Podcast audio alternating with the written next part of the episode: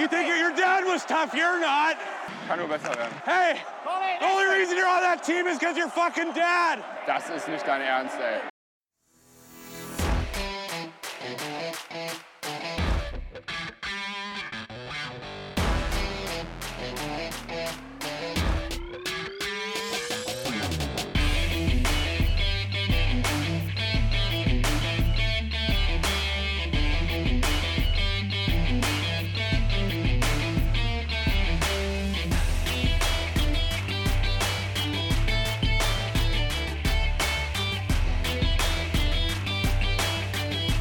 Mittwochabend, 22 Uhr 20, Trash Talk Nummer 36. Schönen guten Abend, herzlich willkommen zu unserem kleinen, flauschigen DEG Familienpodcast. Hallo, guten Abend, Daniel. Guten Abend, Milan, guten Abend, André, guten Abend, liebe Zuhörer. Ja, André ist auch da. Hi. Ja, Servus, ihr beiden, und guten Abend, guten Tag, liebe Zuhörer. Ja, eine Woche ist es her, da haben wir unsere XXL NHL Folge aufgenommen. Zwei Wochen seit der letzten regulären Folge und seitdem hat die DEG fünf Spiele gespielt. Davon drei verloren, zwei gewonnen. Verloren gingen die Spiele zu Hause gegen Mannheim und in Bietigheim jeweils mit 2 zu 5.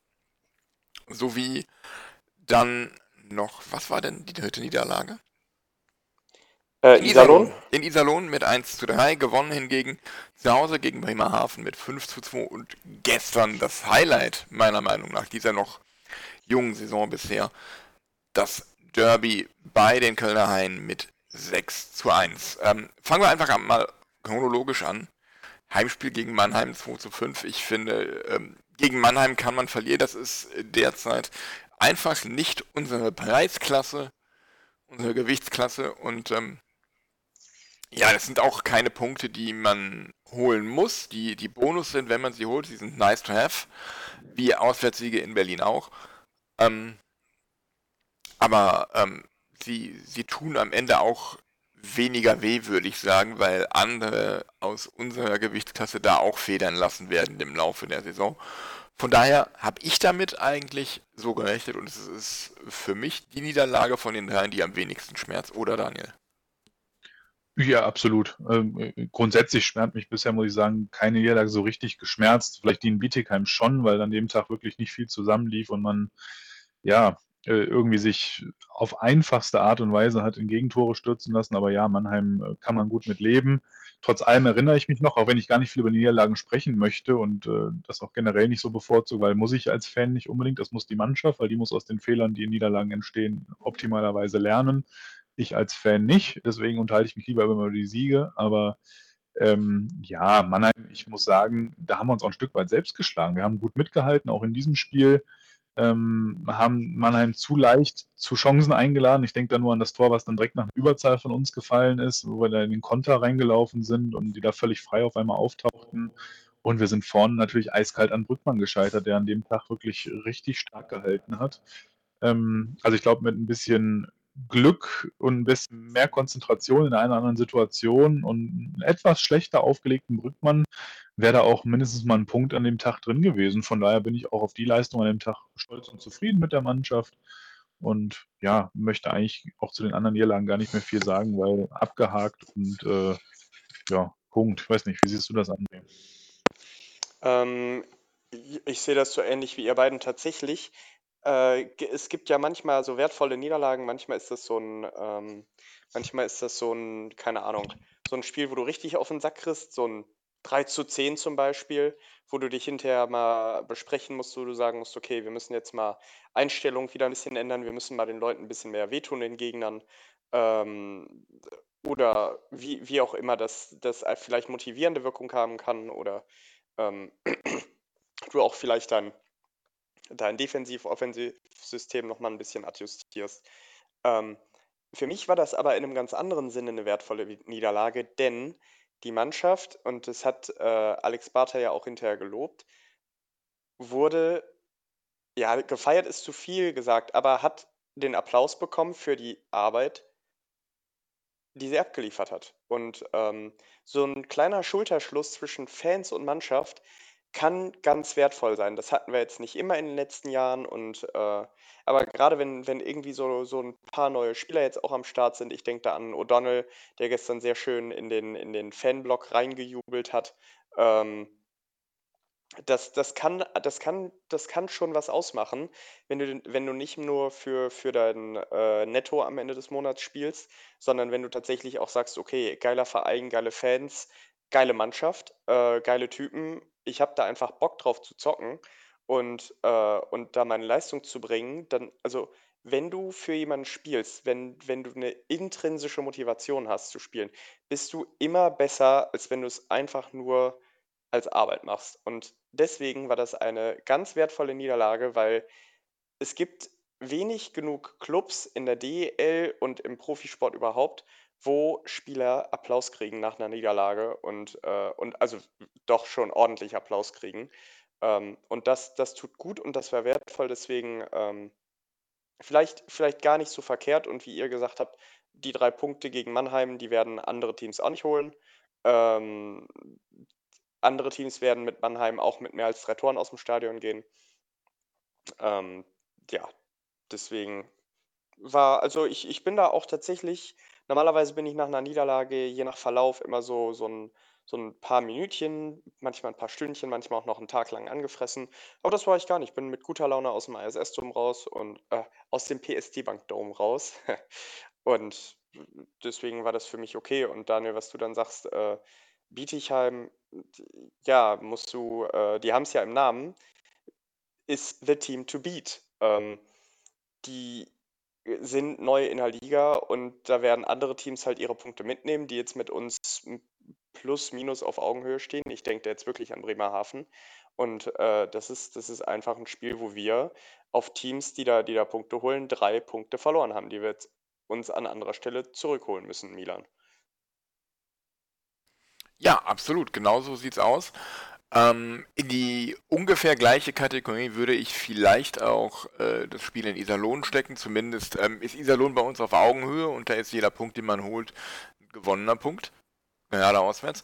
Aber ähm, dazwischen war ja auch noch das Heimspiel gegen Bremerhaven, wo ich ehrlich gesagt nicht unbedingt mit einem so deutlichen Sieg gerechnet hätte. Sieg ja, aber nicht unbedingt so deutlich.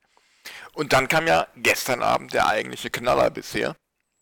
Mittags haut die DEG äh, eine Meldung heraus, dass äh, neben dem Langzeit ausfallenden Jakob Meinschein fünf weitere Spieler im Derby nicht auf dem Eis stehen können. Ähm, jetzt muss ich erstmal nachgucken, wer das alles war. Äh, Trinkberger. Olsen, Trinkberger, genau. Olsen, D'Amigo, Trinkberger, Zitterbart und Fischer. Genau. Wobei letztes Jahr Monate fehlen wird. Ähm, und da schwante mir schon richtig Übles für das Derby am Abend. Und ähm, bin dann, hab dann abends vorm Fernseher gesessen und hab mir gedacht, oh, ein Punkt, da wäre ich schon mit zufrieden. Aber es kam irgendwie ganz, ganz anders. Und das Spiel nahm eine Entwicklung, so in den ersten 30 Minuten, die ich nie für möglich gehalten hätte. Und so kam es, dass, ja, eigentlich nachdem ähm, Brandon O'Donnell mit einem Traumtor, dem Tor des Jahres, auf 13-0 gestellt hatte, ich ab diesem Zeitpunkt eigentlich nie wieder das Gefühl hatte, dass dieses Spiel nicht gewonnen werden könnte selbst wenn die Mannschaft jetzt anfangen, anfangen würde, absolutes Kreishockey zu spielen, was sie nicht getan hat, ähm, ich hätte mir da keine Sorgen mehr gemacht. Oder ging es dir anders, André? Äh, dazu kann ich gar nicht so viel sagen, weil ich das Spiel gestern nur in der Schlussphase verfolgt habe. Ähm, ich, ich, äh, über, ich überlasse das Wort gerade, glaube ich, einfach mal aus Kompetenz- und Wissensgründen dem Daniel. Ja, okay, äh, gerne. Ich äh, war gestern ja vor Ort äh, von einem Kölner Freund eingeladen worden auf die Haupttribüne unter Köln-Fans. Äh, an der Stelle vielen Dank für diesen sehr amüsanten Abend. Nicht zuletzt natürlich durch das Ergebnis sehr beglückend und erhellend gewesen. Ähm, ja, eigentlich hast du schon viel, viel Gutes und Richtiges dazu gesagt, Milan. Ähm, die DG hat das gestern als Team extrem stark runtergespielt mit den drei Reihen, die sie zur Verfügung hatten. Ähm, ich bin mit meinem Nachbarn, der ebenfalls Haie-Fan ist, äh, hingefahren zusammen. Der hatte sich auch noch Karten besorgt. Wir hatten auf der Hinfahrt so ein bisschen philosophiert und da hatte ich mir auch gesagt, Mensch, viele Ausfälle, aber ich war da ein bisschen anders und da siehst du auch, wie unterschiedlich äh, wir so dann sind auch. Ich habe ihm gesagt, ganz ehrlich, ich glaube sogar, dass diese vielen Ausfälle heute der DEG eher zugutekommen. Gerade im Derby, drei Reihen, du bist mit allen Reihen extrem im Spiel drin. Du pusht dich nochmal ganz anders in der Kabine, weil du eben dir auch sagst, ganz ehrlich, wir haben halt eigentlich nichts zu verlieren, Attacke. Und ich habe gesagt, ich glaube, das kommt uns heute zugute. Und ich glaube, wir werden ein gutes Spiel der DEG sehen. Er hat mich dafür dann noch so ein bisschen belächelt. Auf der Rückfahrt sah das dann ganz anders aus. Da wisst ihr, glaube ich, wer dann noch gelächelt hat. Ähm, geiles Spiel, geile Stimmung, äh, DEG-Fans im Oberrang auch äh, gut zu vernehmen. Also die Mannschaft hat mich gestern echt aus dem Hocker gehauen und äh, spätestens als dann im letzten Drittel ein anderer Kölner Fan neben mir sagte, naja, wenigstens einer hier im Block, der Spaß hat, ähm, war dann, glaube ich, klar, ähm, der Tag war gelungener im Sinne der DEG. Für mich auch durchaus eines der absoluten Highlights in meiner ganzen Eishockey-Zeit, die ich bei der DEG verbracht habe. Wann gewinnst du schon mal 6-1 in Köln? Ähm, ja, die Mannschaft hat das überragend gemacht gestern. Das war ein Sieg des Teams, weil wirklich jeder für jeden gearbeitet hat. Wir haben die Kölner nie ins Spiel kommen lassen, außer mal so zwei, drei Minuten zwischendurch, wo sie mal kurz ein bisschen Druck aufbauen konnten, als wir ein bisschen viel Eiszeit auf einmal hatten mit einer Reihe. Aber das war so souverän. Ich habe das Gefühl, das ist ja nicht erst seit dieser Saison so, dass das Kölner System Probleme mit dem Kreissystem hat. Die kommen mit uns und dem System von Kreis irgendwie nicht zurecht. Das ist ja nicht erst seit dieser Saison so, dass wir gegen Köln eigentlich ganz gut aussehen. Es war jetzt der neunte Sieg in den letzten elf Auswärtsspielen in Köln. Ähm, ja, geiler Abend. Einfach ein richtig geiler Abend. Über ein paar Details sprechen wir bestimmt gleich. Deswegen gebe ich mal an dich erstmal zurück, Milan. Ja, ein geiler Abend war es auch äh, zu Hause vorm Fernseher, ohne in, im Henkelmann gewesen zu sein.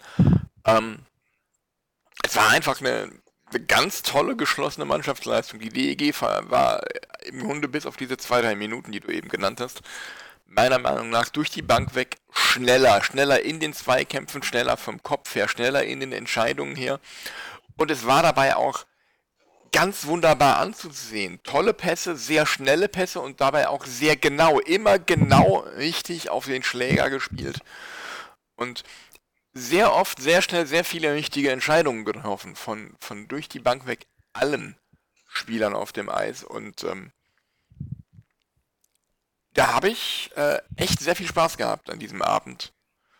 Und ähm, ja, es, es wird sich dann zeigen, ähm, wie sich dieses Spiel dann ähm, letzten Endes auf die Mannschaft auswirkt, in dem Sinne, wie viel, wie viel Kraft sie investieren musste, um das so zu spielen und so aufs Eis zu bringen, das werden wir dann Freitagabend gegen Straubing sehen. Ja, das ist, äh, das ist auch meine Meinung. Äh, also tatsächlich so ein, so ein äh, Sieg mit äh, viel zu wenig Leuten im Kader, mit äh, zehn Stürmern und ich weiß nicht wie wenigen Verteidigern. Und ich meine, das sind jetzt irgendwelche, nicht irgendwelche Stürmer, die da ausgefallen sind, sondern einer von den Jungs, die mir jetzt bisher am besten gefallen haben, tatsächlich Jerry D'Amigo. Der ist eine richtig geile Verpflichtung, an dem habe ich richtig Spaß. Äh, und, und Brad Olson, der ganz wichtig am Bully-Punkt ist. Ähm, und mit dann so, also wenn du dich als Mannschaft so einstellen kannst und in Köln so aufspielst, äh, ja, Milan, wie du sagst, die Frage ist, äh, ob das, äh, ob du dich jetzt in den drei Tagen regenerieren kannst, ob du dir die Körner zurückholen kannst. Und aber selbst wenn nicht, Derby-Siege sind, sind die wichtigsten Siege im Jahr und äh, auch gegen Straubing, die ich tatsächlich dieses Jahr hm, auch mehr oder weniger auf Augenhöhe sehe, kann es mal ein Sieg sein, ist aber auch kein 100% Pflichtsieg. Ähm, deswegen, also ich, mich, mich begeistert die Mannschaft. Ähm, kämpferisch so sehr und was die Einstellung betrifft, so sehr wie das lang kein DEG-Team gemacht hat, Daniel. Definitiv. Also dieses Team spiegelt einfach das Wort Team, so wie ich es definiere, wieder. Und das hat du ja eigentlich auch schon äh, gesagt, dass äh, zum Thema Niederlagen und so weiter und das Feiern des Teams auch in der Niederlage, das spiegelt sich in so vielen Aspekten wieder.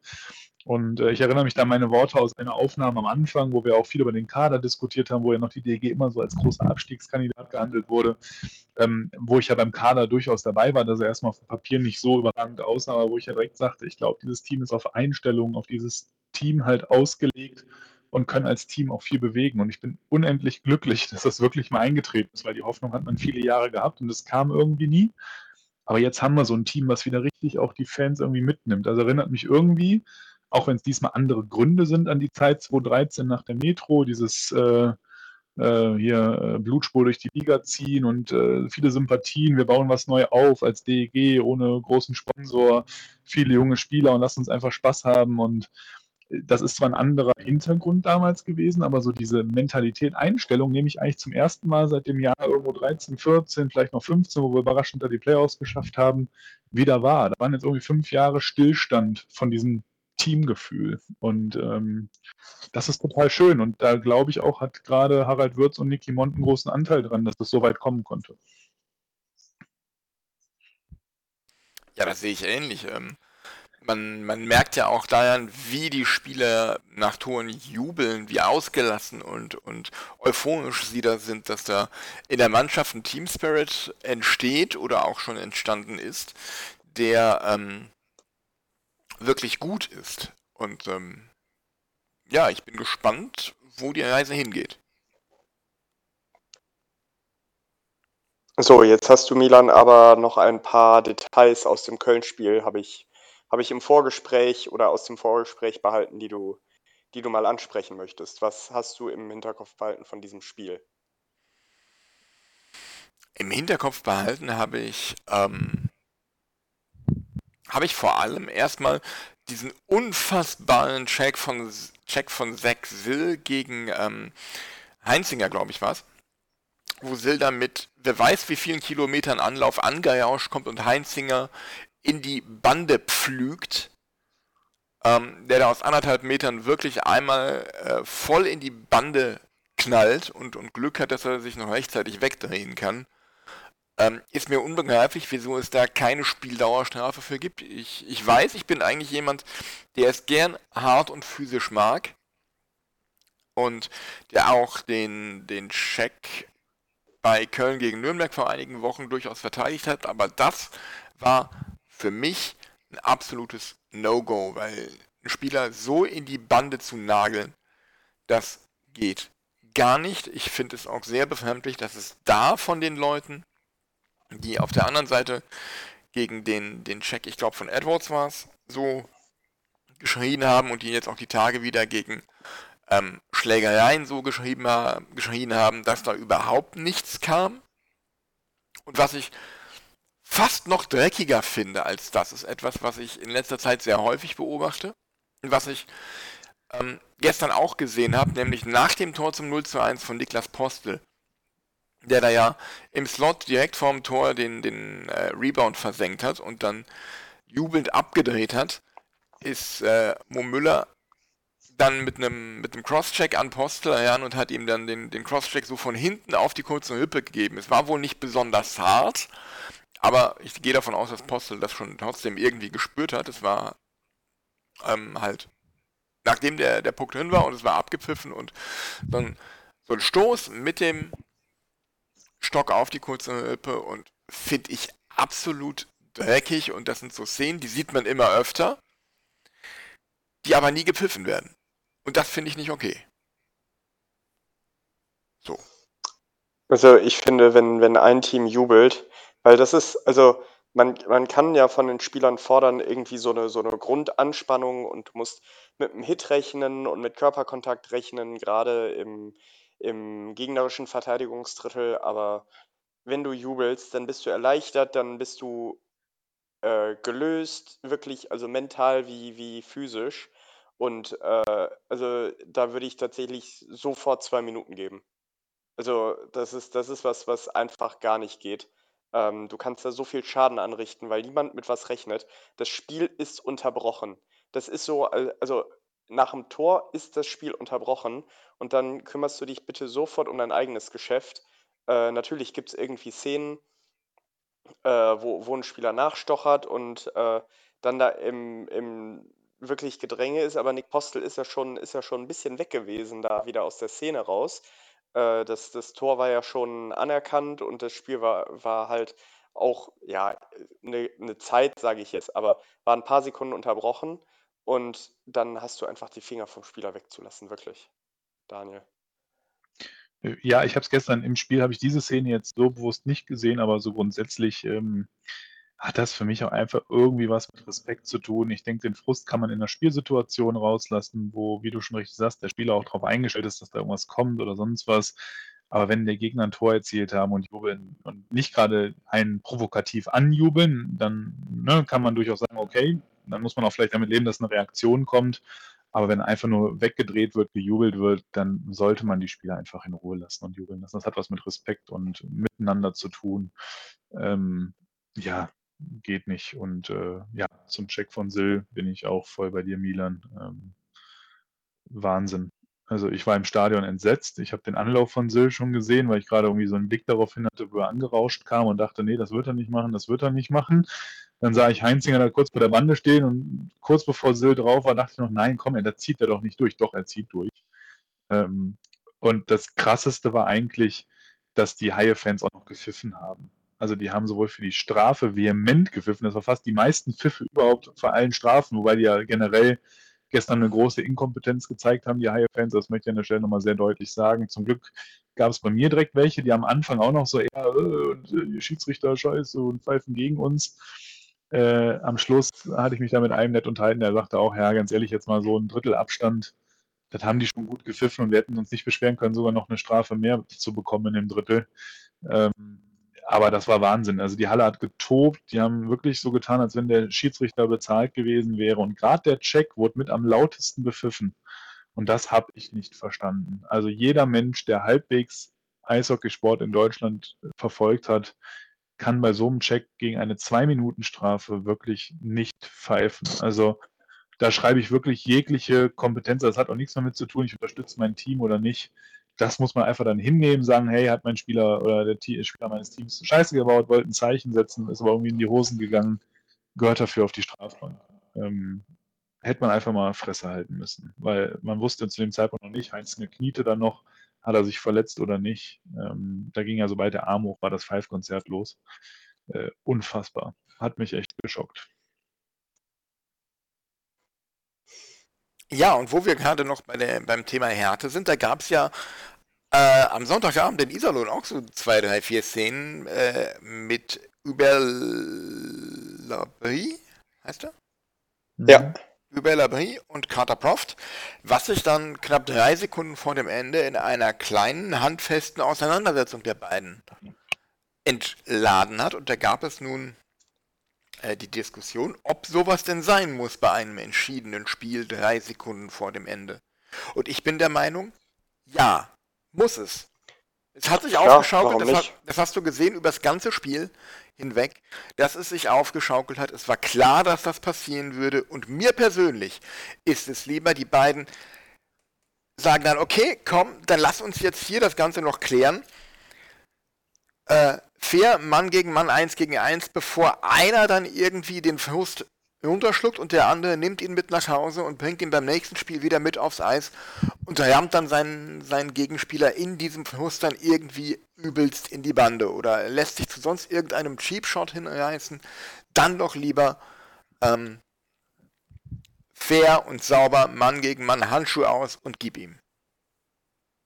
Ja, zumal ja beide Mannschaften in zwei Wochen schon wieder aufeinandertreffen, auch wieder in Iserlohn. Ich glaube, da war es nochmal wichtig, auch ein gewisses Zeichen zu setzen. Ich glaube, das war auch so ein bisschen dahinter, ne? zu sagen, passt auf, wir kommen in zwei Wochen wieder, jetzt regeln wir das hier nochmal kurz. Äh, das bleibt so nicht stehen, auch die Niederlage, wir werden nächstes Mal wiederkommen und dann werden wir euch zeigen, wo es lang geht. Ne? Also da steckten mit Sicherheit viele Botschaften drin, plus natürlich überhaupt diese persönliche Fehde, die wir hatten, aber äh, finde ich völlig legitim, genau wie du es beschreibst. Ich auch so. André, du, siehst du das? Ja, also wirklich mit euch auf einer Seite da, äh, das äh, klär's jetzt, jeder weiß Bescheid, jeder kann sich darauf einrichten, dass die, dass die Handschuhe ausgezogen werden und dann haust du die auf die Mappe. Was mir daran nicht gefallen hat, Milan, und da hast du mich oder uns darauf aufmerksam gemacht, ähm, war die Reaktion von, ähm, vom offiziellen Iserlohner Twitter-Account, die da, die da gesagt haben, äh, irgendwie Carter Prof kriegt jetzt äh, seine verdiente Tracht Prügel, wo ich mir denke, ja, Freunde, mal ein bisschen Piano hier. Ähm, was, ist denn mit euch? Ganz ehrlich, das ist nicht euer Geschäft. Ihr seid der offizielle Account und keine Fanseite. Äh, also zu solchen Kommentaren lassen wir uns natürlich hinreißen, aber wir haben halt auch, ähm, auch wenn wir Trash, DEG Trash Talk heißen, wir haben mit der DEG offiziell nichts am Hut. Natürlich, wir, wir kennen da einfach, weil wir gefühlt seit 100 Jahren dabei sind, den einen oder anderen äh, Offiziellen auch. Ähm, aber wir würden niemals irgendwie sagen, dass wir die, die Meinung der DEG repräsentieren. Aber wenn du halt den scheiß Twitter-Account von den Iserlohn Roosters äh, gerade anhast, dann solltest du vielleicht ein bisschen vom Gas gehen mit, mit deiner Wut. Äh, auch, auch wenn dir gerade alle, auch wenn dir gerade dein Unterleib anschwillt, weil du endlich mal gegen die miesen Hauptstädter gewonnen hast, äh, mit deinem, mit deinem, äh, ja, jetzt hätte ich fast was gesagt. Ähm, deswegen, also von dem, von dem, von dem Tweet bin ich wirklich überhaupt kein Freund, aber mein Gott, äh, ist, dann ist es halt so. Und genau, wir sehen uns, wir sehen uns äh, Ende der nächsten Woche wieder und dann fangen wir wieder bei Null an, Karten neu gemischt und was man sonst noch so sagen kann, was im Phrasenschwein kostet. Aber äh, Milan, du hattest da, glaube ich, noch einen anderen. Äh, ach ja, stimmt, wo wir, wo, wo wir gerade bei Twitter sind. Äh, da gab es ja noch ein Highlight mit, äh, ja, ich will nicht sagen DEG, aber zumindest mit Düsseldorfer Beteiligung. Ja, ähm, Bernd Schwickert, ihr kennt ihn, glaube ich, alle, wenn ihr uns hier zuhört, der, ähm, ich sag mal, Co-Host der Shorthanded News und Journalist, ähm, hat auch äh, zwei durchaus lesenswerte Bücher geschrieben, muss ich an der Stelle wirklich mal sagen, ohne dass ich hier ähm, für die Werbung bezahlt werde. Ähm, hat dann diesen Tweet der Iserlohn Roosters zu an, zum Anlass genommen und ähm, um Schlägereien generell in Frage zu stellen ähm, und hat das dann in Kontext gesetzt mit ähm, ähm, welcher Hayes war's? Äh, Jimmy Hayes. Äh, Jimmy, Jimmy Hayes. Hayes. früherer Bostonian und äh, ich weiß gar nicht, wo der noch gespielt hat, hat ein, zwei, drei NHL-Stationen gehabt, ist äh, mit 31 Jahren jetzt letzten, äh, also im, im späten Sommer gestorben äh, und hatte wohl ein Schmerzmittelproblem und, und ein Abhängigkeitsproblem und äh, sein, sein Ableben steht halt in Zusammenhang damit. Und äh, Bernd Schwickerath, wenn ich das kurz fortsetzen darf für dich, Milan, hat das halt in den direkten Zusammenhang gesetzt.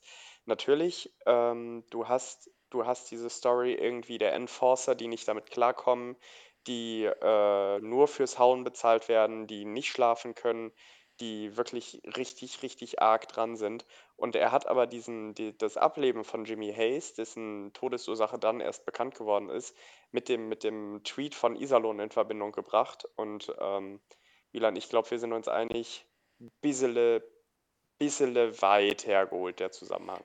Bisschen weit hergeholt und bisschen drüber, weil ähm, ähm, ja, auch wenn man sich mal die Statistiken von Jimmy Hayes anguckt, ähm, die meisten Strafminuten hatte er in der NHL in der Saison 15-16. Das waren 60. 6-0. Also Jimmy Hayes, ja. alles andere als irgendwie ein Enforcer oder ein Prügler oder sowas. Nee, der, der war einfach ein Power Forward. Der hat einfach seinen Körper gut eingesetzt äh, hat ein solides Eishockey gespielt, ist jetzt aber nicht irgendwie durch Nicklichkeiten oder so aufgefallen oder, oder durch besonders viele Schlägereien. Das war einfach ein, einfach ein NHLer, wie es, also wie es so viele davon gibt, ohne das negativ zu meinen, der einfach seinen Job macht, der einfach zockt, der vielleicht, äh, mein Gott, aufgrund der Spielart und Weise ein bisschen, bisschen eher mal eine Strafe mitnimmt, aber mit Sicherheit kein Raufbold und mit Sicherheit auch, auch niemand, der irgendwie besonders hinterlistig spielt oder dreckig gespielt hätte. Gar nicht. Ähm, sondern einfach jemand, der, der nach äh, einer Verletzung, glaube ich, oder, oder irgendwelchen äh, Schmerzproblemen dann äh, in die mehr oder weniger Abhängigkeit geraten ist. Ähm, ja, das wollte ich nur kurz fortsetzen, Milan. Ja, genau. Und ähm, da dann einen Zusammenhang zu konstruieren zwischen einer Schlägerei von zwei Spielern, die das so gewollt haben, die beide genau. Konstruieren ist ein gutes Wort übrigens in dem Zusammenhang. Ja, die, die, danke, die, die, ähm, das beide gewollt haben, sich darauf verständigt haben, sich beiden, sich gegenseitig auf die Fresse zu hauen. Ähm, wohl wissend, welche gesundheitlichen Risiken damit verbunden sind. Da jetzt so, so einen Zusammenhang zu konstruieren, finde ich, puh, da fehlt mir die, die, die Fantasie zu, das zu machen, diese, diesen Zusammenhang da zu sehen. Ähm, und ähm, ja, ähm, daraus, aus diesem, diesem Tweet von Bernd Schwickenhardt, ergab sich dann eine kleine Diskussion zwischen Bernd und Cody Lample. Ähm, Cody Lample hat dann erstmal ein bisschen ungehalten reagiert, hat sich so ein bisschen über Bernd lustig gemacht mit Journalist in Anführungszeichen und Clown-Emojis und sowas. Und daraufhin hat Bernd dann auch etwas unsensibel reagiert. Am Ende haben sich beide aber dann entschuldigt und haben dann auch sehr sachlich darüber diskutiert und Meinungen ausgetauscht. Und ähm, letzten Endes sind es einfach zwei total gegensätzliche Standpunkte. Auf der einen Seite Cody Lample, der ja eigentlich durchaus für sein hartes Spiel in der Liga, in der DEL bekannt ist. Ähm, Freitag übrigens mit Straubing zu Gast im Dom. Auf der anderen Seite Bernd Schwicker, der ähm, eher ein Freund des äh, filigranen ästhetischen Eishockeysports ist. Und ähm, ja, ich fand diesen, diesen Zusammenhang von Bernd eigentlich sehr, wie gesagt, sehr, sehr unglücklich konstruiert. Ähm, nichtsdestotrotz, der Tweet von Iserlohn war scheiße. Punkt. Ja, genau. So kann man das eigentlich auch genau abhaken. Genau. Was, was haben wir denn jetzt vor der Brust am Wochenende? Äh, jetzt haben wir, jetzt haben wir ja so äh, reichhaltig, will ich fast sagen, zurückgeschaut. Äh, jetzt haben wir schon Straubing, Straubing erwähnt. Äh, Daniel, deine, deine Erwartungen für das Straubing-Spiel. Was, was erhoffst du dir von der Mannschaft? Was erhoffst du dir vielleicht an Erfolg von der Mannschaft am Freitag zu Hause? Sieg, ganz klar Sieg. nee, äh, ja gut. Äh, am Ende geht es jetzt ja auch darum, diesen Derby-Sieg auch zu veredeln. Ne? Denn man muss ja auch jetzt mal rein sportlich nüchtern, jetzt mal losgelöst von dieser Derby-Emotion betrachten. Verlierst du am Freitag wieder, war der Derby-Sieg wenig wert. Ne? Äh, rein sportlich, tabellarisch. Und von daher ähm, wäre es schon wichtig, jetzt nach den zuletzt auch eher Niederlagen als Siegen durch den Spielen, die wir eben durchgegangen sind, äh, jetzt auch nochmal einen Sieg nachzulegen. Meinetwegen auch ein OT-Sieg, können dich auch tatsächlich gut mit leben nach der Leistung am Freitag, äh, gestern. Ähm, aber klar ist meine Erwartung, dass die Mannschaft an die Leistung aus Köln anknüpft. Vielleicht kehrt ja auch der eine oder andere, der jetzt nur krank angeschlagen war, wie, wie ein äh, Zitterbart oder ähm, war es hier noch? Jetzt komme ich gerade selber wieder nicht drauf. D'Amigo ist ja noch in der, in der Frage, ob der vielleicht Freitag wieder spielt. Dann kommt er also auch zwei frische Kräfte zurück, plus Trinkberger vielleicht wieder. Ähm, ja, also klar rechne ich beim Spiel gegen Straubing mit der Möglichkeit eines Sieges, aber es kann auch, je nachdem wie Straubing drauf ist, und die sind im Moment gefühlt sehr launisch drauf in ihren Leistungen, sehr schwankend, äh, können die dich aus der Halle schießen oder du schießt die aus der Halle. Ich glaube, da ist alles drin. Also mein Tipp ist äh, ein 4-3 nach Verlängerung meine Hoffnung ist ein 5-2 nach regulärer Spielzeit und mein Worst Case ist ein 2-5 nach regulärer Spielzeit. Okay, alles gesagt. Hauptsache Milan. sieben Tore also. Ähm, ja, ich würde mich dem Daniel da eigentlich anschließen. Ähm, Straubing ist, wie wir, eine absolute Wundertüte. Ähm, an einem guten Tag können sie meiner Meinung nach absolut jeden in der Liga schlagen. Ich weiß jetzt nicht, wie das gerade im Moment bei denen mit Verletzten aussieht. Ähm, an einem schlechten Tag verlieren sie aber auch dann gegen Krefeld oder Nürnberg. Ähm, ist, ist alles drin. Ähm, ich würde mich jetzt nicht unbedingt so auf eindeutige Ergebnisse festlegen wollen wie Daniel. Ähm, hoffe einfach mal darauf, dass äh, die Mehrheit der Punkte in Düsseldorf bleiben. Ob es nun zwei oder drei sind. Mh, hm, natürlich drei besser als zwei, zwei besser als gar keiner oder nur einer. Von daher. Hauptsache mehr Punkte als Straubing für uns am Ende. Ja, ich ich hoffe tatsächlich also, mir ist das Ergebnis gar nicht so wichtig. Ich hoffe einfach, ähm, auf ein gutes Spiel von der DEG. Weil, äh, ich finde tatsächlich gute Leistungen oder oder auch gute kämpferische Leistungen sind wichtiger als, äh, Punkte für so eine Mannschaft, weil wenn du wenn du jetzt eine Einstellung schaffst und wirklich eine mentale und eine Teambasis schaffst, dann kommen die Punkte hinterher von alleine und die müssen nicht alle jetzt am Saisonanfang kommen. Es hilft und es ist gut, wenn sie das tun. ähm, wichtiger und damit äh, würde ich jetzt den Ausblick tatsächlich auch schon beenden wollen, äh, ist das Spiel am Sonntag, denn da spielen wir in Nuremberg, äh, 16.30 passend zu Kaffee und Kuchen. Und Nürnberg, äh, ja, tut das, was wir erwartet haben, nämlich relativ wenig dieses Jahr. Ähm, stehen auf dem 14. Platz, sind also massiv abstiegsbedroht ähm, und haben tatsächlich, so wie wir das auch schon äh, bei uns in der, sagen wir mal, Trainerentlassungs-Shortlist hatten, äh, Frank Fischöder gefeuert und ja, stehen eigentlich gar nicht so gut da jetzt mit äh, ähm, mehreren äh, Niederlagen in jüngster Vergangenheit und in der ganzen Saison, ein Punkt pro Spiel. Ähm, Pflichtsieg, Milan? Pflichtsieg, ja, theoretisch schon. Aber ist halt auswärts und ist halt Nürnberg und ich weiß gar nicht, ist lange her, dass wir da gut ausgesehen haben. Ähm, aber sollte theoretisch ein Pflichtsieg sein. Ich fürchte aber eher, dass wir wieder den Aufbaugegner spielen. In äh, Nürnberg. Nichtsdestotrotz bin ich am äh, Sonntagabend so ab 18 Uhr, 18.15 Uhr zu diesem Spiel und zur Lage der DEG immer wieder bei Sportradio Deutschland zu Gast. Ja, dann äh, mach uns keine Schande. Mache ich nicht. Vielen Dank. Ja, ähm, ansonsten. Nur, nur dazu noch kurz, äh, wenn ich da auch noch kurz zu Nürnberg was sagen darf. Ähm, äh, ich sehe es ein bisschen anders. Ich finde, Nürnberg ist gerade extrem gefährlich für uns, auch spielplantechnisch. Die haben jetzt nicht zuletzt gerade erst gestern in Wolfsburg gewonnen, mit Sicherheit etwas überraschend. Zwar erst nach Shootout, aber immerhin muss man erstmal schaffen. Wolfsburg ist ja nun nicht gerade schlecht drauf dieses Jahr. Ähm, haben das sogar gewonnen mit 38 zu 44 Schüssen für sich. Ähm, also haben auch hier Wolfsburg quasi äh, bei den Schüssen rausgenommen und besiegt im Auswärtsspiel, haben da echt eine sehr, sehr gute, stabile Leistung gezeigt. Und was sie vielleicht ein bisschen in Vorteil bringt, spielplantechnisch, die haben Freitag kein Spiel. Und nach der harten Woche der DEG mit schmalem Kader, diesem aufreibenden Derby mit einer extremen Kraftleistung, dann morgen am Freitag gegen Straubing, was mit Sicherheit nicht weniger Kraft kosten wird, weil Straubing auch eine Mannschaft ist, die viel läuft und viel abverlangt von einem. Dann die Fahrt nach Nürnberg und dann trittst du da Sonntag 16.30 keine 48 Stunden wieder nach dem Straubing-Spiel in Nürnberg an. Das wird ein Spiel der Kraft werden. Und äh, von Pflichtsieg bin ich Lichtjahre weg. Bei jedem Spiel in der DEL davon ab. Ähm, selbst mittlerweile bei Krefeld kann man das nicht mehr sagen. Und äh, ich hoffe einfach, dass wir da irgendwie schaffen, Punkte mitzunehmen. Rechne aber tatsächlich am Sonntag auswärts in Nürnberg mit dem Selbstbewusstsein von denen aus dem Wolf Wolfsburg sieht tatsächlich auch durchaus mit einer Niederlage, wenn ich das ganz realistisch betrachte. Ja. Aber das wollte ich noch kurz loswerden. Apropos Nürnberg, da fällt mir doch glatt noch was ein.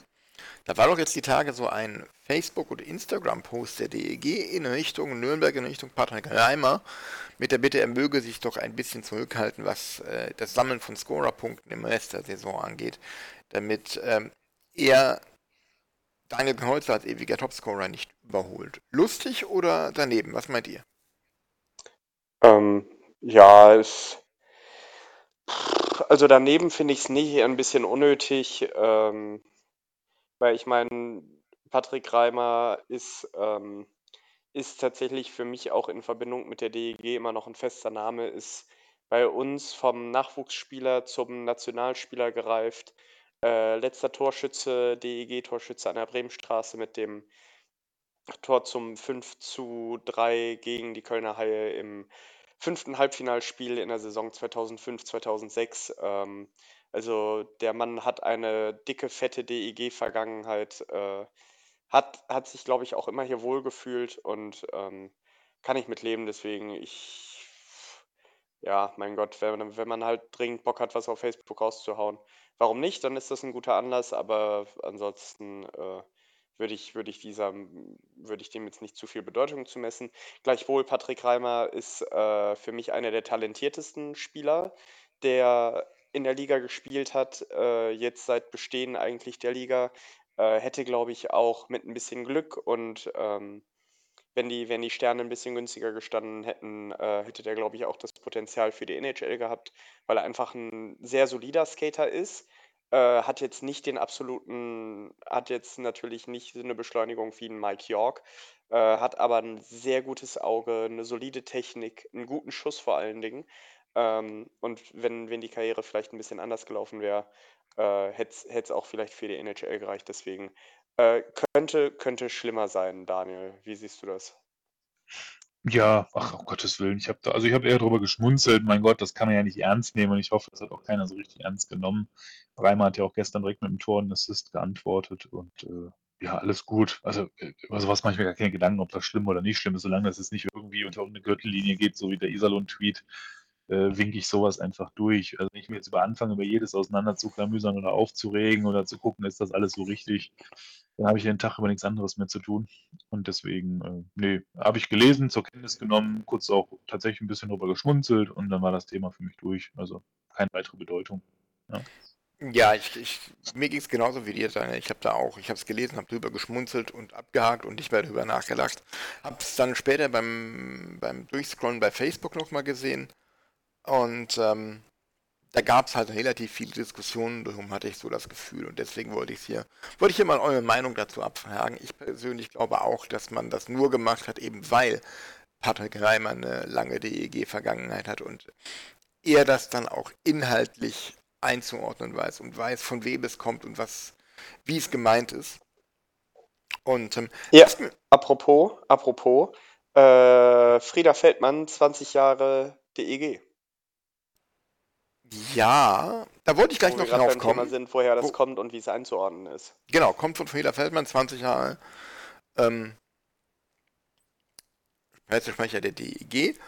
Ähm, mal gucken, vielleicht schaffen wir es ja irgendwann irgendwie mal Frieda zu uns einzuladen, dass wir mit ihm über seine Zeit in dieser Rolle sprechen können. Aber ich wollte auf was ganz anderes hinaus. Ich wollte nämlich hinaus, ähm, Patrick Reimer, ehemaliger DEG-Spieler, und mir ist in dieser Saison aufgefallen, die DEG geht meiner Meinung nach sehr, sehr charmant mit ehemaligen Spielern um, die zum ersten Mal zurückkommen in den Dom. Ähm, das ist mir bei Patrick Reimer, bei dem war es nicht das erste Mal, aber auch bei ähm, Charlie Janke aufgefallen und ganz besonders bei Corbinian Holzer. Die werden vor Spielbeginn ähm, nochmal persönlich begrüßt und ähm, im Spiel, na, also nach dem Spiel äh, gegen die Adler Mannheim im Interview war Corbinian Holzer davon auch sichtlich berührt und hat es auch gesagt. Und ähm, ich glaube, das ist schon was, was Düsseldorf dann auch so ein Stück weit auszeichnet, ähm, dass man verdiente Spieler, verdiente ehemalige Spieler oder generell ehemalige Spieler, die nicht unbedingt im Bösen gegangen sind, dass man die nicht vergisst, sondern extra so willkommen heißt. Und das, das ähm, ist auch ein Ausdruck von Wertschätzung den Spielern gegenüber, glaube ich. Definitiv. Ja, doch. Achso, mach du, André. Alles gut. Nee, mach, mach du bitte, Daniel, bitte. Okay. Nee, ich, ich wollte auch sagen, ich finde es definitiv äh, großartig. War auch total überrascht, weil erst dachte ich, das hätten sie jetzt bei einem gemacht. Dann haben die auch festgestellt, wie du ja auch, äh, haben sie jetzt irgendwie bei, bei bereits jetzt drei Spielern gemacht. Also scheint sich das jetzt ja gerade zu etablieren. Ich habe gerade so ein bisschen dabei gezuckt, als du anfingst zu sagen, bei verdienten Spielern, weil ich mich da gefragt habe, wer will das bewerten und anhand welcher Parameter. Ähm, wenn, finde ich, musst du es auch relativ pauschal bei allen machen, außer du bist wirklich im extremen Streit auseinandergegangen und sagst so aus Prinzip da nicht, das würde keinen Sinn ergeben, das wäre geheuchelt. Aber ansonsten finde ich das großartig. Ich finde das total sympathisch. Ähm, und wie du schon sagst, finde ich, macht mir Freude, das zu sehen, dass meine Mannschaft, von der ich Anhänger bin, sowas macht und sich damit so ein bisschen abhebt, auch durchaus von anderen Teams, wo ich das so jetzt noch nicht erlebt habe. André. Ja, ich ich bin da ganz bei dir. Auch dieses also, es gab ja eine Zeit lang wirklich dieses pauschale Auspfeifen, wenn einer irgendwo anders hingegangen ist und, äh, ich fand das tatsächlich bei bei Matthias Niederberger auch ganz äh, ich weiß gar nicht, habe ich das falsch im Kopf oder hat er noch mit Berlin hat er mit Berlin schon im Dom gespielt? Bin mir gerade nicht Ja, sicher. hat er. Äh, und und ich glaube, der wurde auch nicht unbedingt mit Pfiffen begrüßt, also nicht nicht hörbar, weil, ähm Oder also weil, weiß ich nicht, äh, abgesehen davon. Also ich bin da ganz bei dir, das teilt absolut meine Werte, äh, wenn man nicht im Bösen geht, wenn man da keine Brücken verbrennt oder verbrannte Erde hinterlässt. Äh, warum, warum nicht nochmal nett grüßen? Ähm, das, das zeigt einfach eine gewisse Klasse, eine gewisse Reife und ich, ich, ich freue mich, dass die DEG solche, solche Werte damit dann, dann zeigt.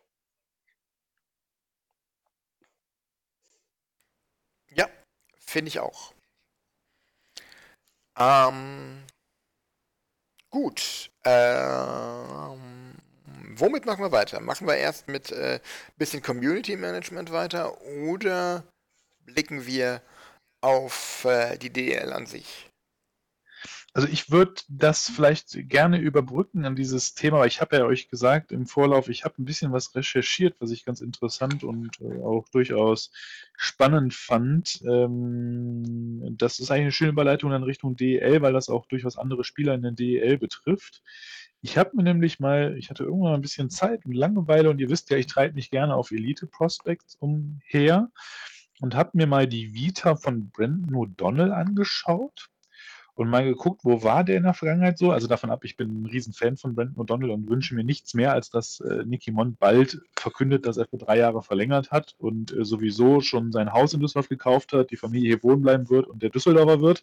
Ähm, aber ähm, der interessiert mich halt mal besonders und da ist mir aufgefallen, dass er in der Saison 2016-17 in der East bei den Florida Everblades gespielt hat. War dort zu dem Zeitpunkt auf Platz 2 der Scorerliste des Teams mit 80 Punkten in 61 Spielen, das aber nur am Rande. Zusammengespielt hat er da mit keinem geringeren als Stephen McAuley, der in der Saison 19 Punkte in 23 Spielen gemacht hat und auch unter anderem Mitchell Hurt, der jetzt bei Bietigheim mittlerweile spielt. Also da sind schon mal erste Kontakte auch sogar zu Teamkameraden äh, gewesen. Und dann habe ich natürlich, weil ich da auf einmal auf was gestoßen bin, weiter recherchiert, weil ich das schon mal ganz spannend fand, dass da zwei jetzige DG-Spieler schon mal zusammen in der ECHL gespielt haben. Er hat dann ja in 2017, 18 bei Kunde und Retz da gespielt und ist dort getroffen. Jetzt erzähle ich tatsächlich mehrere Spieler mal auf, weil ich es auch super spannend finde. Brandon Yip, Brandon DeFazio, jetzt bei Ingolstadt. Lukas Lessio, jetzt bei Krefeld. Jesse Blecker war auch mal in Nürnberg. Dann Arthur Skulda, jetzt in Krefeld. Mit Jonas Javin, jetzt bei der DEG. Ähm, mit Andreas Tuusson von den Haien. Ähm, ja, und halt, das sind halt die genannten, die man jetzt so kennt. Mit denen hat er bei Kunl und Retzler zusammengespielt in der Saison äh, 17, 18. Und jetzt kommt noch ein kleines Highlight wahrscheinlich aus seiner Karriere.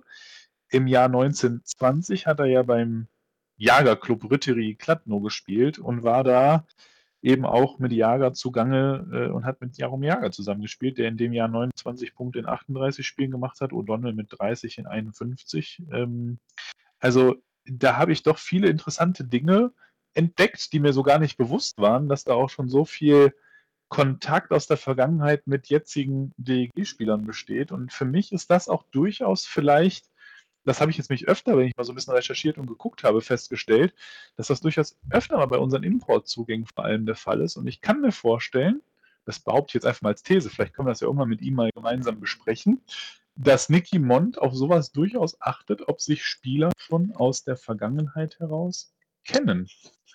Und äh, dass das auch für das Teambuilding eine gute Geschichte ist. Ähm, weil jetzt, wenn ich denke, der hat mit McAuley, mit Jerwin schon mal zusammengespielt, ähm, ja, vielleicht war das auch einer der Gründe, warum er dann auch noch so nachverpflichtet wurde. Weiß nicht, wie ihr das bewertet, wie ihr die Infos jetzt auch so empfindet, wenn ihr das jetzt so hört.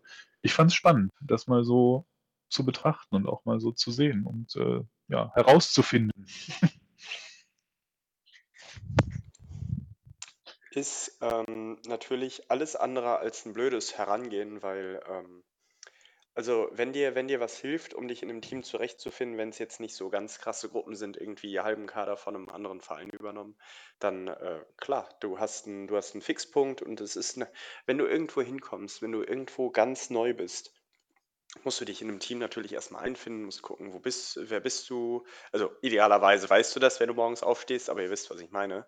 Äh, wo wo stehst du in dem Kader? Welche Rolle ist deine?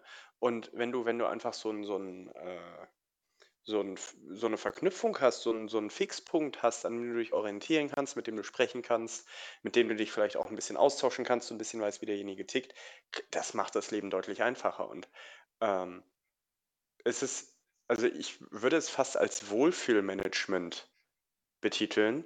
Ähm, wenn du dafür sorgst, dass sich die Spieler wohlfühlen, bringen sie eher Leistung und bleiben eher in Düsseldorf. Vielleicht auch, wenn sie ein besseres Angebot aus einer anderen Stadt haben. Ähm, deswegen, aber ja, Daniel, ganz, ganz, äh, ganz interessante These, die du da hast. Und äh, tatsächlich, mir ist das auch hier und da schon mal aufgefallen bei der DEG, dass du immer irgendwie eine Verknüpfung hast, immer einer, der mal mit, mit irgendwem irgendwo irgendwie gespielt hat, wo es eine Verknüpfung geben könnte und äh, ja, Respekt, dass du das, dass du das jetzt mal so mit äh, wirklich mit Namen belegen konntest. Ähm, finde ich, finde ich schon stark, Daniel. Äh, ich weiß nicht, Milan, du, du hast da, glaube ich, auch nicht viel, um den Daniel zu widersprechen jetzt gerade, oder?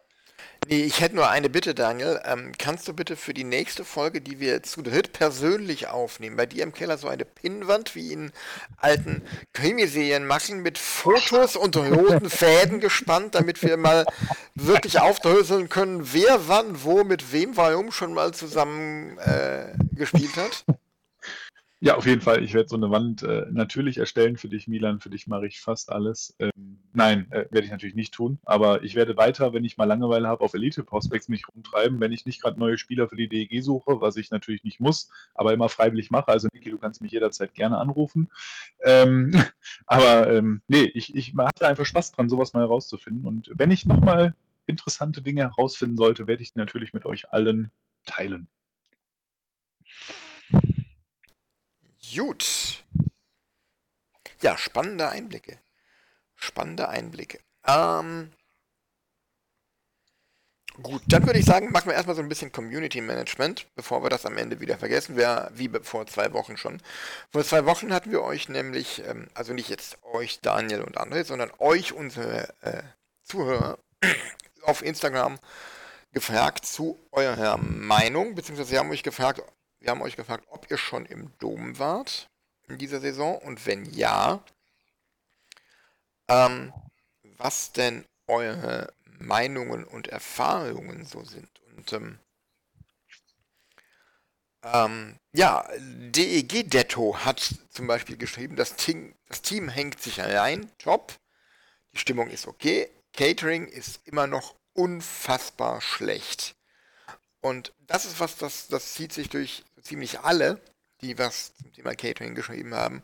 Äh, schlecht Catering, ähm, Catering furchtbar lächerliche Wartezeiten, ähm, Catering schlecht, vor allem Bedienungszeit, viel zu lange Schlangen. Das ist so ein roter Faden, der sich überall durchzieht.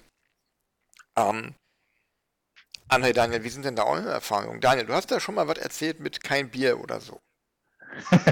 Ja gut, ich hatte, ich hatte es ja eigentlich in der letzten Folge schon alles gesagt, deswegen will ich heute eigentlich gar nicht wieder ausholen. Hat sich jetzt zuletzt auch nicht wirklich was gebessert, außer dass halt weniger Zuschauer waren gegen Bremerhaven. Deswegen waren die Schlangen vielleicht etwas kürzer. Ich war an dem Tag äh, glücklicherweise kurz im, kurzzeitig noch im DEG-Treff und da habe ich davon jetzt nicht so viel mitbekommen. Da war alles in Ordnung, Essen gut, Getränke gut, äh, schnelle, kurze Anstehzeiten, aber das ist ja auch da was anderes. Äh, von daher würde ich lieber jetzt an André weitergehen, weil die Meinung haben wir ja noch nicht gehört. Ähm, also ich verweise da gerne auf die ähm, auf eine Facebook, auf einen Facebook-Post vom Fanprojekt. Die haben gesagt, Cater hat das Personal durchgewechselt. Wir haben im Moment in der Gastrobranche äh, ein massives ja, Nachwuchsproblem, ist nicht der richtige Begriff, aber Stellen und, äh, und, und Vakanzen, ja, okay, ich, also einfach Stellen nachzubesetzen oder überhaupt zu besetzen und deswegen wurde sich tatsächlich so ein bisschen, äh, Zeit ja erbeten und, äh, also so Lerneffekte sind da zum Beispiel, dass jetzt, ähm, äh, hinter der Geraden einfach mal immer zwei Fässer an einem Getränkestand, äh, bezapft werden. Ähm, war 'n relativ schneller Lerneffekt. Und ansonsten, ja, es ist es dauert noch alles sehr lang. Wenn man es weiß, kann man sich drauf einstellen, aber für Leute, die da einmal hingehen äh, ist das natürlich so ein Abfuck-Effekt, weil dann gehst du mal zum Eishockey und dann verpasst du ein halbes Drittel, weil du auf deine auf irgendein allerwelts Stadiongericht wartest. Das ist natürlich sehr, sehr ärgerlich. Ähm, ich verstehe den Unmut, aber ähm, fände es vielleicht auch ganz gut, wenn da vom Fanprojekt oder vom PSC Bank Dome mal eine kleine Stellungnahme zukommt, äh, was die Lessons learned sind, äh, was die äh, und was die Maßnahmen in den nächsten Wochen sind, um die, äh, um den Stadionbesuch noch weiter zu verbessern. Das äh, Milan wäre so das, was ich mir jetzt wünschen würde und das, was ich aber auch unseren Fans mitgeben würde, einfach noch Ruhe zu bewahren und da auch mal als Vorbild zu gelten, äh, wenn, wenn, wenn jemand äh, ja so ein bisschen die Nerven verliert, denjenigen so ein bisschen runterzuholen und zu sagen, hey, junge Leute machen es gerade zum ersten Mal, plus, minus, mehr oder weniger. Ähm, mal ein bisschen beruhigen und äh, wird schon alles werden. Jo, das sehe ich ganz genauso positiv. Erwähnt wird vor allem, dass wir endlich wieder zurück dürfen in die Halle und bei den Spielen als Zuschauer und Fans dabei sein dürfen. Das, denke ich, ist allgemeiner Konsens. Ähm, nicht in die Stadien dürfen im Moment äh, die Spieler und Betreuer des EHC München. Denn dort ist die Pest ausgebrochen, beziehungsweise dort grassiert äh, das Coronavirus leider sehr ausführlich. Und es zeigt vor allem eines, dass in Zeiten einer Pandemie ähm, möglicherweise Europapokalspiele nicht so die beste Idee sind, vor allem dann nicht, wenn nicht der ganze Kader vollständig geimpft ist. Oder, Daniel? Ja gut, dafür müsste man jetzt eindeutig belegen können, lag es jetzt wirklich an dem Europapokalspiel, wurde sich da vorher angesteckt und dann hat man halt das an Zug übertragen, hat Zug das an München übertragen. Das habe ich jetzt bisher noch zumindest noch nirgendwo lesen können und ich denke, das wird man wahrscheinlich auch nie aufklären können, davon mal ab. Ähm, aber ja, äh, zeigt einfach, dass äh, trotz Impfung äh, doch einiges immer noch passieren kann und man damit nicht zu fahrlässig umgehen sollte, wenngleich natürlich die Normalität durch die Impfung wiederhergestellt werden könnte. Denn man sieht jetzt ja auch in München, man liest zumindest nicht über irgendwelche schweren Verläufe. Und dafür ist ja die Impfung am Ende des Tages dann auch im Hauptsache da. Äh, das ist schon mal die gute Nachricht. Das freut mich auch an der Stelle erstmal gute Besserung an alle Betroffenen äh, in München. Mit Sicherheit eine heftige Sache, dass so viele auf einmal sind. Das ist ja echt krass. Also mal einer, zwei ist ja schon Verstandard geworden. Aber dass so eine ganze Mannschaft oder mit Betreuern und wem auch immer, der da alles betroffen ist, das ist jetzt echt eine neue Dimension und äh, ich glaube, man muss da tatsächlich, da bin ich dann wiederum bei dir, überlegen, gerade in so Sportarten wie jetzt vielleicht auch Eishockey, wo du in der Kabine sitzt, äh, nebenan zu den anderen, das ist wieder so eine Hallensport. Ich will jetzt gar nicht die Diskussion wieder neu aufmachen, aber ob im Hallensport internationale Spiele angemessen sind, aktuell, das sei mal dahingestellt. Da würde ich wirklich gerne bei internationalen Spielen zwischen Freiluft und Hallensport unterscheiden. Ähm, da könnte ich auch gut mit leben, wenn man jetzt die Champions Hockey League dieses Jahr unter den Gesichtspunkten hätte ausgesetzt. Das habe ich aber auch, Shady auch schon gesagt, bevor jetzt dieser Corona-Fall war. Hat es nichts damit zu tun, das hat meine Meinung nicht verändert. Ähm, ja, ich hoffe einfach, dass alle gut geht, dass keiner so Folgen hat, wie ich glaube, Yannick Möser oder wer es war, der unter der Corona-Erkrankung ja längere Zeit dann äh, schwer zu kämpfen hatte oder immer noch vielleicht kämpft. Da bin ich jetzt gar nicht so informiert. Ich hoffe, ich sage jetzt auch nichts Falsches. Ähm, aber ähm, ja, heftig, einfach krass und holt einmal kurz wieder so ein bisschen in die Realität, während man im Stadion ohne Maske äh, singend, schreiend, tanzend äh, zu den Spielen ist und ohne Abstand. Ähm, macht das wieder deutlich, es kann doch schnell gehen. Ja, also ich habe heute einen Artikel in der Süddeutschen gelesen, inzwischen sind es 22 Spieler und vier Betreuer äh, von München, die äh, positiv getestet wurden und dort stand auch drin, dass der Münchner Kader nicht vollständig geimpft ist, dass es wohl einzelne Spieler gibt. Ähm, ich habe irgendwo was gelesen von zwei Spielern, die nicht geimpft sind. Da war auch die Aussage eines Epidemiologen aus München, der sagt, dass es äh, möglich ist, dass einer der Spieler, ob geimpft oder ungeimpft, hat er jetzt nicht weiter ausgeführt, einer oder zwei der Spieler ähm, innerhalb der Mannschaft äh, sogenannte Superspreader waren, die also eine sehr hohe Viruslast hatten und dementsprechend die anderen bei Zusammenkünften in geschlossenen Räumen, sei es in der Kabine, im Bus oder sonst irgendwie, angesteckt haben könnten. Und ähm, ich, wir haben ja die Champions League angesprochen, denn München hat letzte Woche noch in Zug gespielt und auch der EV Zug musste jetzt sein Spiel beim HC Davos absagen, weil auch dort Spieler positiv getestet wurden, obwohl beim, beim EVZ nach eigener Aussage die Mannschaft zu 100% durchgeimpft ist. Ähm, ja, ist natürlich eine recht harte äh, Geschichte, Und ähm, das werden jetzt ganz brutal harte Wochen für den EHC München, äh, was, die, was die Spiele angeht und den, den Spielplan, weil äh, die spielen noch Champions Hockey League. Die ähm, äh, ja, spielen DL, da müssen jetzt noch die, die abgesagten Spiele nachgeholt werden. Also es äh, Puh, das wird ein hartes Stück Arbeit, glaube ich, für, für München in den nächsten Wochen, das noch wieder einzufangen, oder André? Aber Daniel, Darf ich eins du nur aber ganz kurz- möchtest, ja. dann aber du mal. Ja, bitte. genau, ich wollte gerade einmal abern, äh, weil das Müssen stimmt ja so nicht. Also die Spiele müssen ja nicht nachgeholt werden, denn dafür führen wir ja auch in dieser Saison eine Punktequotiente-Tabelle. Es ist auf Einigung der Mannschaften, aber wenn die sich nicht einigen würden darauf und würden beide sagen, nee, wir wollen das Spiel nicht nachholen, ich glaube, das wäre sogar dieses Jahr machbar durch die Punktequotientenregel, oder?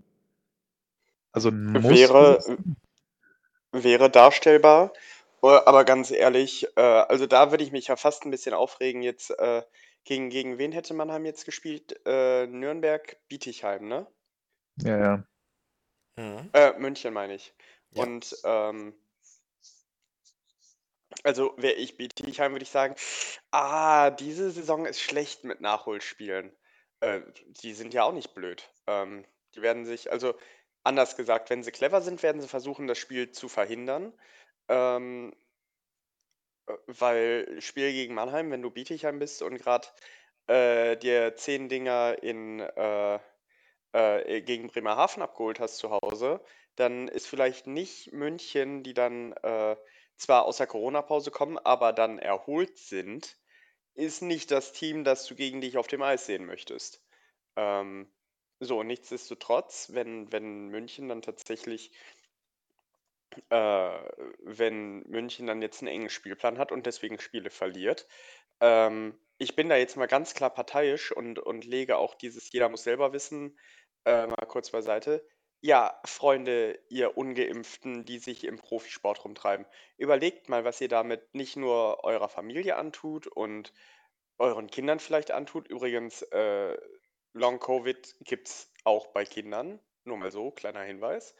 Ähm, ja, müsst ihr, müsst ihr wissen, ob ihr da Bock drauf habt. Also selber schuld. Äh, und da muss ich sagen, okay, dann, äh, dann wird jetzt, dann, dann, dann wird jetzt einfach mal mit wegen zwei Leuten das ganze Team bestraft, dann, dann ist es halt so. Und dann ist das auch okay so. Das ist ein schöner, schöner Warnschuss für alle, die, alle Impfmuffel, Impfverweigerer. Ähm, kann ich Daniel sehr gut mitleben. Äh, Ja, ich auch. Ich lese euch jetzt mal einfach den Spielplan der Münchner vor nach der Deutschland-Cup-Pause, die Mitte November ist. 16.11. in Fribourg in der CHL. 19.11. in Nürnberg. 21.11. gegen Augsburg. 23.11. in Ingolstadt. 24.11. zu Hause gegen Fribourg. 26.11. gegen Krefeld. 28.11. in Mannheim. 2.12. gegen Mannheim, 3.12. gegen Schwenningen, 5.12. in Straubing. Noch nicht terminiert sind die Nachholspiele gegen Nürnberg und in Bietigheim. Ja, aber ganz ehrlich, ähm, wenn Mannheim jetzt Nachholspieler hat, lasst die die doch während der Deutschland, äh, Deutschland-Cup-Pause machen, dann darf Mannheim keine Spieler äh, abstellen. München zum Schaden der Nationalmannschaft. Danke, ja, ich sag die ganze Zeit, ja, ihr wisst, was ich meine. Äh, dann, dann darf München keine Spieler abstellen, muss die Spiele zuerst nachholen, weil das eigenes Verschulden ist. Wenn du Leute im Kader spielen lässt, an denen sich alle anstecken, ja, gut, dann äh, fuck it. Dann darfst du halt auch mal ganz gepflegten Schaden davon haben und äh, fände ich einen schönen impliziten Druck, da sich, sich impfen zu lassen. Äh, übrigens, wo ich gerade gehört habe, München spielt gegen Fribourg. Äh, Fribourg-Gotteron im Moment 16 Spiele, 38 Punkte, 12 Siege, 2 OT-Niederlagen, 2 glatte Niederlagen. Tordifferenz 52 zu 33, die sind das Maß aller Dinge in der Schweiz. äh, haben fünf Punkte Vorsprung vom EHC Biel, zehn Punkte Vorsprung vor Davos. Ähm, wenn Fribourg Fribourg-Dinge macht mit München, dann ist es egal, ob der Trainer Don Jackson, Don Cherry, äh, Don Johnson heißt, dann kriegst du so auf den Sack in der Schweiz. Das gucke ich mir fast an, glaube ich. Ich bin, ich bin jetzt nicht der größte Freund irgendwie von den Champions Hockey League Spielen. Es ist anders, wenn der eigene Verein am Start ist, aber ich könnte mir vorstellen, dass München da mal aber sowas von die Grenzli aufgezeigt bekommt. Aber äh, das, den, den Gedanken äh, gerade mal nur am Rande. Aber gut, wir werden, wir werden ja sehen, was, was Liga und Vereine daraus machen. Äh, weiß einer von euch, wer da das letzte Wort hat? Liga oder Verein? Keine Ahnung. Und Keine ich denke mal, Ahnung. am Ende wird schon die Liga da hier wollte hier mitreden und das alles genehmigen müssen, was die so besprechen. Weil die Liga sind ja die anderen Vereine und das muss ja mehrheitsfähig sein, sage ich mal. Wie du schon sagtest, ich kann mir auch vorstellen, dass wenn jetzt da ausgerechnet so ein Bietigheim-Spiel dann ausfallen würde, dass schon andere Mannschaften, die im Abstiegskampf sind, stell dir mal wirklich vor, Worst Case, am Ende geht es im Punktequotient um 0,02 zugunsten von Bietigheim, die das Spiel gegen München nicht gespielt haben.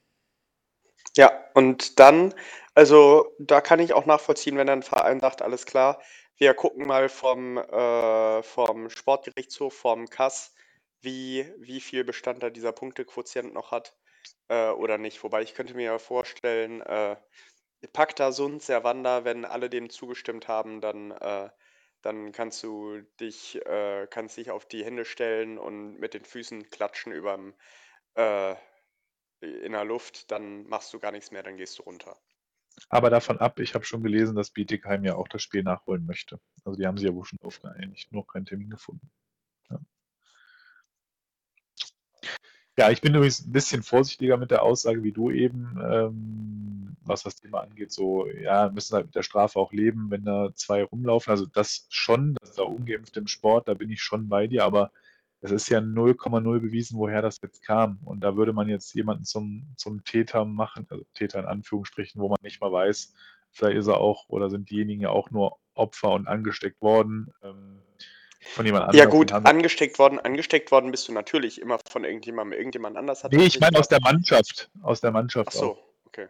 ne? Ja, also deswegen, da bin, ich, bin ich einfach etwas vorsichtiger mit so einer Verurteilung des Teams in Summe und auch in Kombination auf, auf, die, auf die möglicherweise Ungeimpften. Äh, Ich bin da voll bei dir. Ich glaube, auch im Profisport wäre es mehr als angemessen, hatten wir ja schon mal darüber diskutiert, Thema Vorbildfunktion, auch hier voranzugehen und sich impfen zu lassen, äh, gerade jetzt auch für solche Situationen, aber man weiß jetzt ja gar nichts und von daher, ähm, ja, äh, dieses, dieses, äh, die Worte von eben trage ich an der Stelle nicht mit, das möchte ich äh, nur an der Stelle betonen.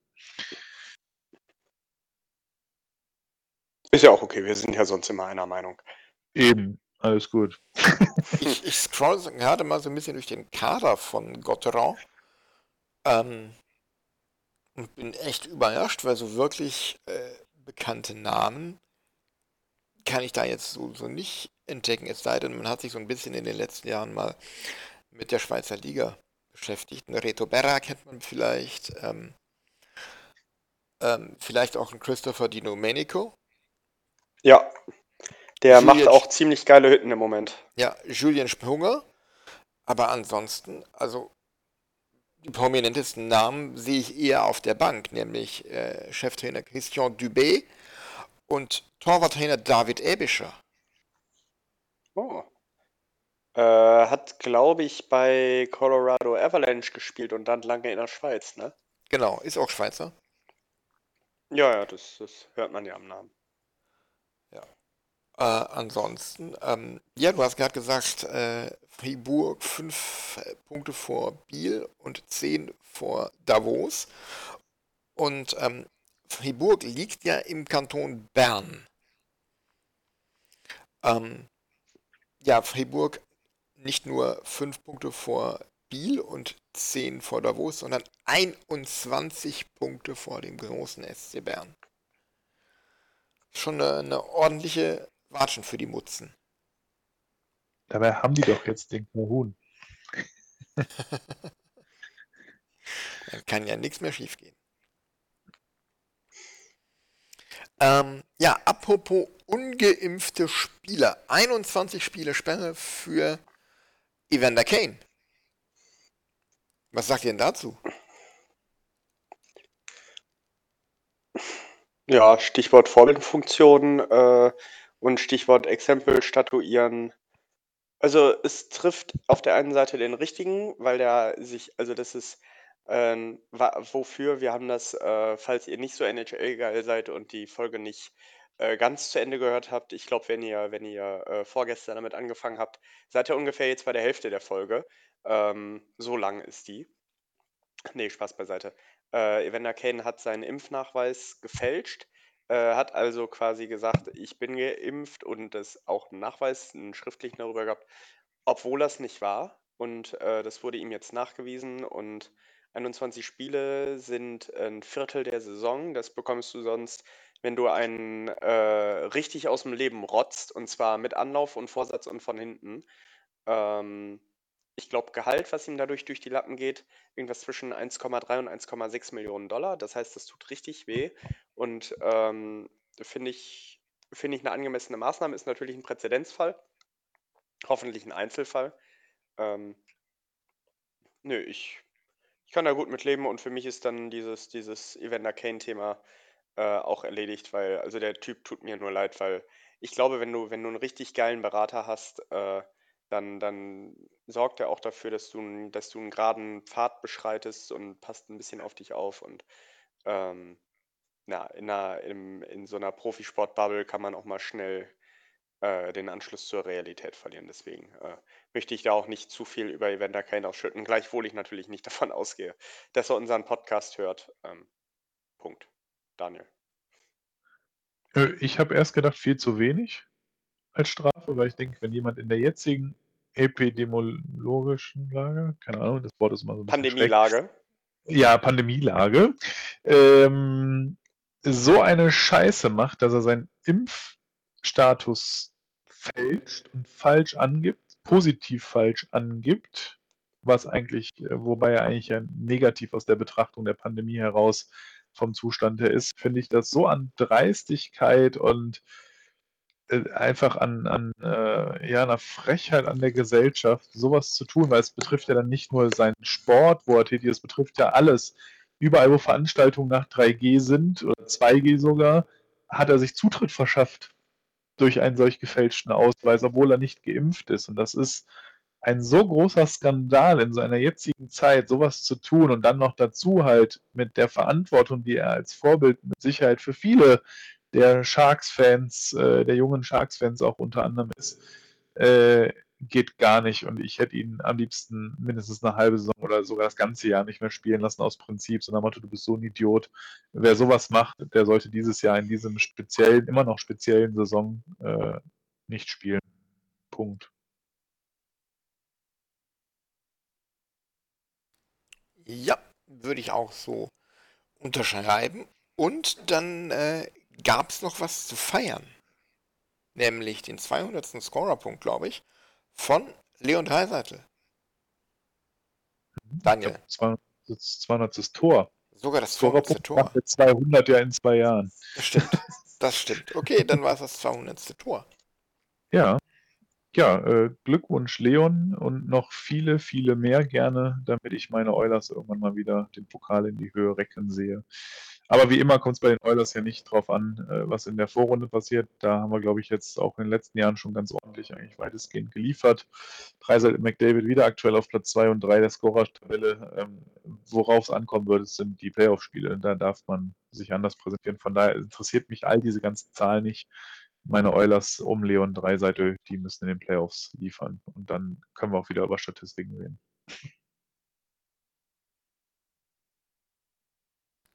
Gut, ähm, ich glaube, ich habe nichts mehr auf meiner Liste. André, wie sieht es bei dir aus?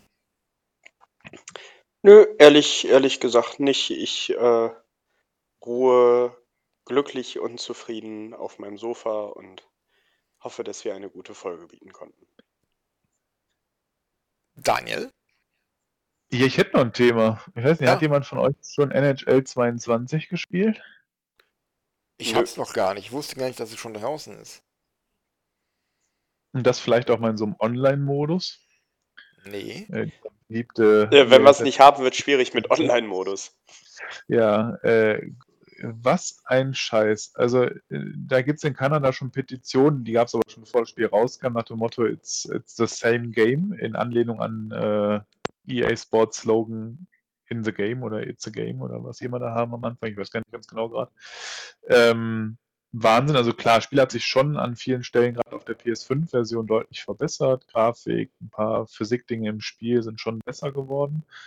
Aber was jetzt passiert, aktuell vor allem auf der PS4-Version, wo ja noch äh, hauptsächlich drauf gespielt wird, weil ja viele noch keine PS5 bekommen, das ist ja an Frechheit und Dreistigkeit nicht mehr zu überbieten. Du kriegst fast kein Spiel zu Ende gespielt, immer Unterbrüche. EA rührt sich nicht, außer dass sie sagen, die Spieler müssen die Finger beim Skippen von Unterbrechungen äh, nach Strafzeiten lassen, dann funktioniert das Ganze. Das sind so Dinge, ey, so ein Spiel, was das einzige eigentlich ist, was aktuell man als Eishockey-Begeisterter auf der Konsole spielen kann, was so verbuggt und kaputt ist, riesig beworben wird, du 90 Euro oder ohne Rabatt sogar 100 Euro zahlst, wenn du auf beiden Versionen spielfähig bist, um mit anderen online zu spielen, äh, geht überhaupt nicht. Da hat sich EA jetzt bisher schon massives Eigentor geschossen und äh, einfach ein richtig, äh, richtig fetter Skandal eigentlich, was da passiert ist, der bisher noch viel zu gering aufgebauscht wird. Äh, ja, weiß nicht, ob ihr da draußen auch schon mal das Vergnügen hattet äh, und was ihr da so für Erfahrungen mitgemacht hat, aber ist ja ein richtiger Scheiß, was EA da produziert hat. Das wollte ich nochmal kurz loswerden. Ja, ich, ich habe immer noch Spaß an Call of Duty im Moment. Die geben sich viel Mühe. Ähm, also ist für mich so eine der Corona-Entdeckungen, ehrlich gesagt. Ähm, aber ja, der Weg von NHL wird äh, früher oder später auch bei mir den, den Weg wahrscheinlich wieder ins Regal finden. Ja, was für andere Call of Duty ist, ist für mich Far Cry. Also ich bin im Moment überhaupt nicht bei, bei NHL im Thema. Ähm, ja. Ich bin gespannt. Ich warte erstmal noch so ein bisschen ab. Hab da jetzt auch keine große Eile und ähm, ja. Macht ihr mal, ihr, ihr Nerds, die das immer vorbestellen und zum Erscheinungstag haben. Ich äh, greife dann zu, wenn es äh, läuft oder äh, lass es mir zu Weihnachten schenken oder so. Ich habe sogar schon sechs Tage vor dem Erscheinungsdatum gehabt mit der Pre-Order von EA Play, nur um dem Nerd-Sein nochmal gerade gerecht zu werden. Apropos EA, da habe ich die Tage gelesen, die äh, liegen ein bisschen im Clinch mit der FIFA. Und zwar Ja, weil die, geht es weil um die die, äh, Namensrechte für das Spiel an sich. Das dann, ähm, die FIFA möchte Geld von EA Sports haben dafür, dass das Fußballspiel von EA Sports FIFA heißt. Und ähm, habt Ja. ihr gelesen, wie viel sie haben wollen? äh, hoher zweistelliger Millionenbetrag jedes Jahr, ne? Ich habe was gelesen von einer Milliarde Pro Jahr. pro Jahr. Na, das glaube ich nicht.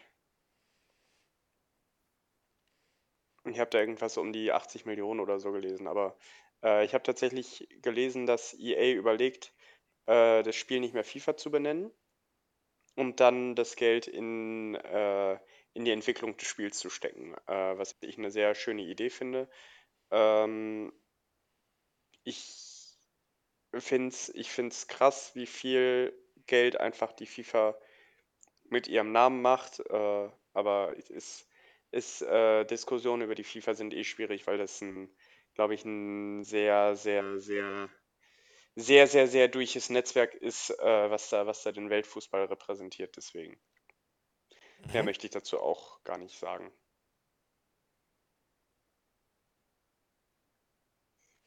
Äh, die äh, FIFA verlangt eine Milliarde Dollar für die Nutzung der Namensrechte und das alle vier Jahre Ah, okay. Also 250 Millionen pro pro Jahr, genau.